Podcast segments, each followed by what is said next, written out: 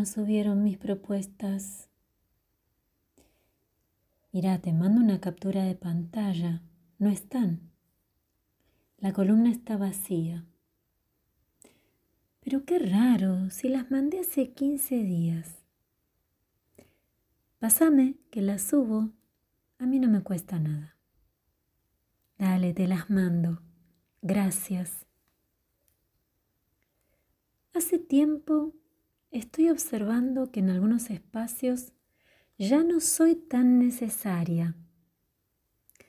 Esta situación puede analizarse desde varios aspectos. Me deprimo y digo, ay de mí, ya nadie me quiere. O bien, aquí ya no, entonces ¿en dónde? ¿Dónde quiero estar? ¿Qué es lo que viene a mí y no estoy observando? ¿Para qué seguir insistiendo en aquello que ya no funciona? ¿Qué es lo que sí está funcionando y no le estoy prestando su debida atención? El tema que hoy nos congrega es el foco. ¿Dónde poner el foco? ¿Cuál es el aspecto positivo de una situación donde ya podríamos declararnos prescindibles? A mi entender, descubro aquí una sensación liberadora en la que se cierra una puerta y se abre un portal. ¡Wow! ¡Qué genial! No lo había visto así.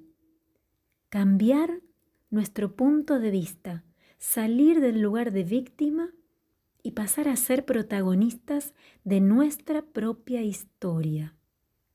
Y cuando nos posicionamos desde esta perspectiva, por lo menos yo, me siento en la cima de una montaña desde donde puedo avistar múltiples posibilidades. ¿Miedo a salir o coraje a intentar cosas nuevas? ¿Qué les parece que nos toca?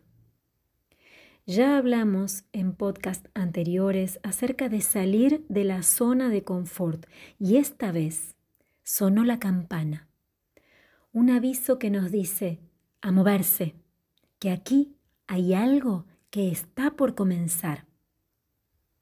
Y la flor que nos va a acompañar en este proceso de dejar de insistir con aquello que ya no es, será verbein, la verbena. Verbena officinalis del sistema floral de Bach. En su estado de desequilibrio, la verbena representa el fanatismo por las ideas, el intentar convencer y hasta querer resolver vidas ajenas.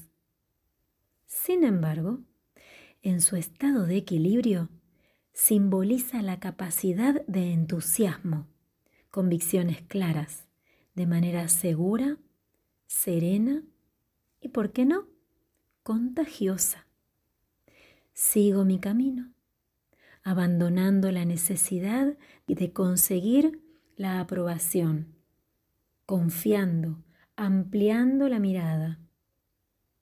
Tomo responsabilidad sobre los hechos sin culpar a nadie y viendo más allá de lo aparente, comenzando así a crear mi propia realidad, un espacio donde poder concretar mis ideas y seguramente en el camino se irán sumando quienes quieran y deban acompañarnos.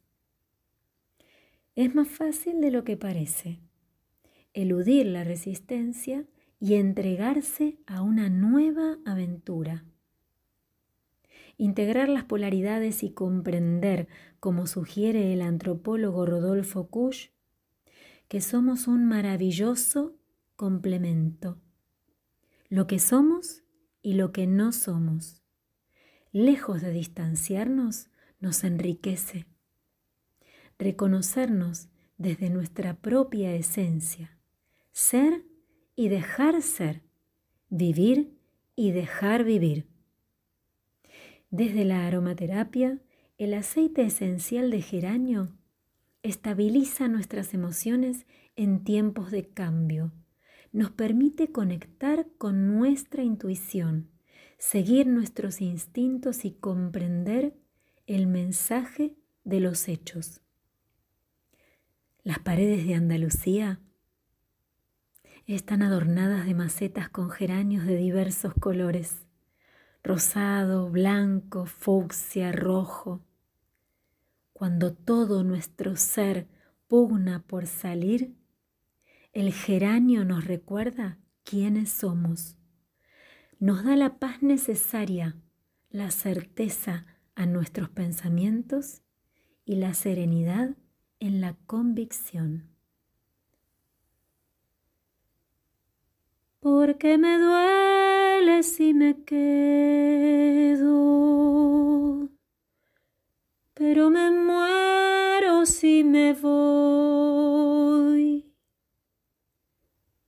Viene a mi mente este fragmento de la bellísima serenata para la tierra de uno, de nuestra entrañable María Elena Walsh. El desarraigo deja de serlo cuando nos convertimos en nuestro propio territorio. La auténtica soberanía tal vez esté en la posibilidad de vivir plenamente y a la vez enfocarnos en nuestra propia vida, mirando desde lo alto de aquel cerro, ampliando así nuestras perspectivas. Y ahora sí, a lo que vinimos. Abrazo musical.